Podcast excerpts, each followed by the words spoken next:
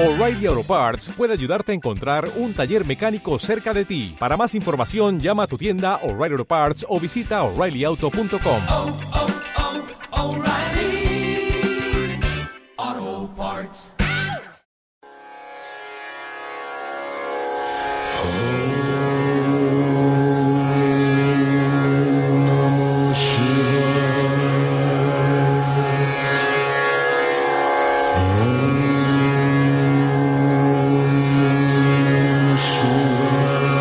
El gran yogi Sivananda fue una fuente de inspiración para el joven Samael en sus prácticas de meditación.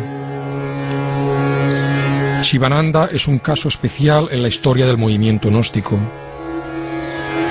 El maestro Samael, junto al yogi Sivananda y al maestro Luxemil, fundaron a finales de la década de los años 50 la Acción Gnóstica Libertadora de Amerindia, sociedad que tenía como objetivo fundamental difundir las enseñanzas liberadoras y espirituales de la nueva era.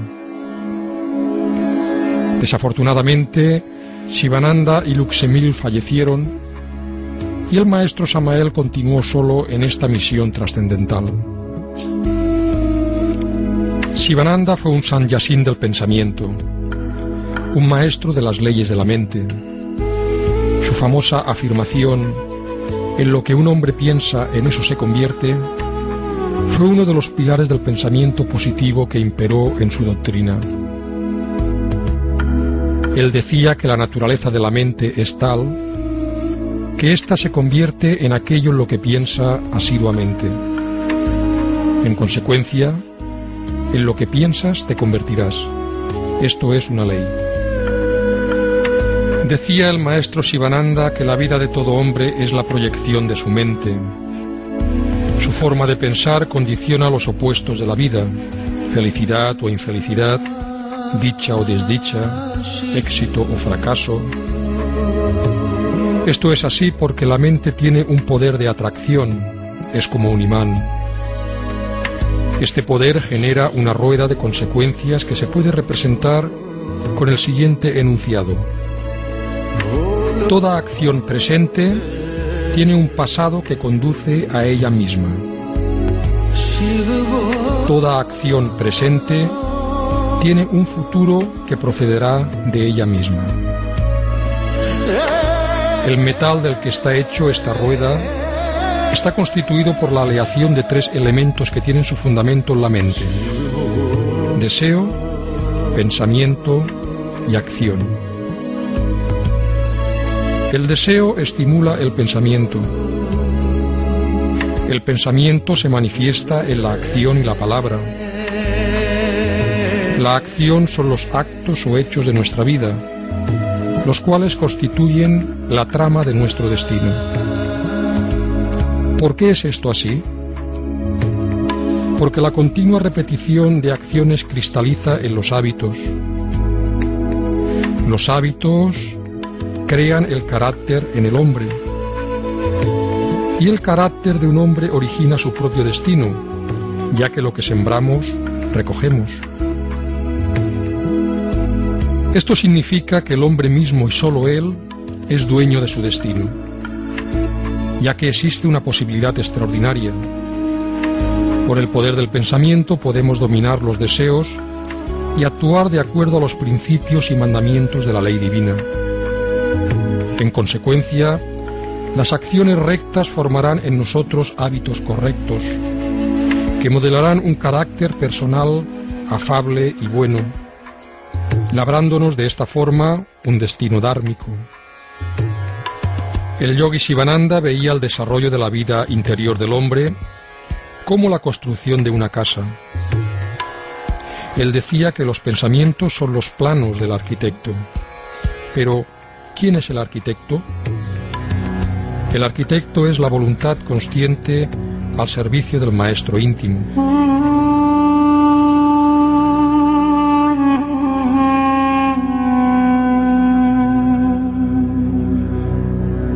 En el íntimo, en Atman, veía Sivananda la clave del camino. Para recorrer correctamente el camino de la autorrealización, hay que buscar al íntimo en nosotros. Sivananda recomendaba que la mejor hora para buscar al maestro interior era precisamente en su hora, que él llamaba Brahma Muhurta, es decir, la hora de Brahma, que se inicia unas dos horas antes de la salida del sol y que dura hasta la salida completa del astro luminoso.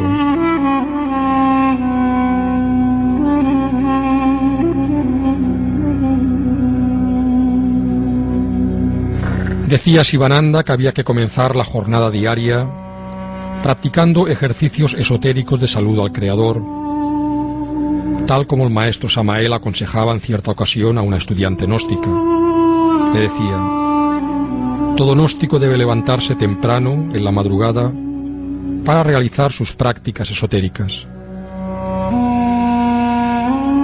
Después de los saludos y oraciones al Creador, Sivananda aconsejaba sentarse y practicar pranayama para transmutar las energías cristónicas, el prana de vida en nosotros. Acto seguido, recomendaba entregarnos a la meditación profunda en el bendito Atman, en el Maestro íntimo. La disciplina de la Nana Yoga es el método más eficaz para lograrlo este método comienza con una autointerrogación. ¿Quién soy yo? Es decir, ¿cuál es mi auténtica identidad? Una vez despierta la profunda inquietud por saber quién soy yo, se debe entonces practicar lo que Sivananda llamaba la doctrina del neti neti. Esto no, esto no, esto no doctrina que debía aplicarse sobre cada uno de los cuerpos existenciales del ser. No soy el cuerpo físico, no soy el cuerpo astral, no soy el cuerpo mental, no soy el cuerpo de la voluntad, no soy el cuerpo de la conciencia, el buddhi.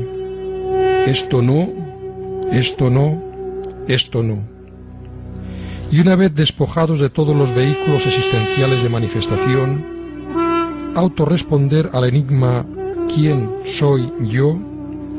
con la suprema afirmación Sohan. Yo soy Él, yo soy Él, yo soy Él.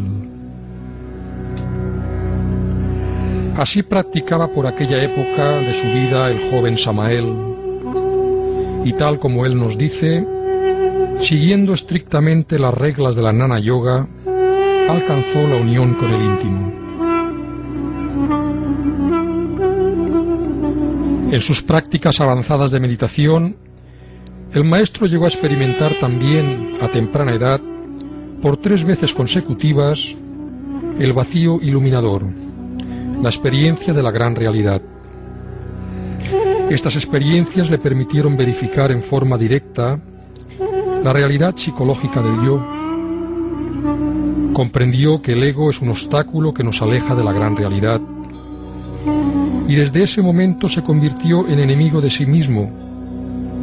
Le declaró la guerra interior al yo, luchando desde entonces incansablemente por eliminar el ego de su naturaleza interior.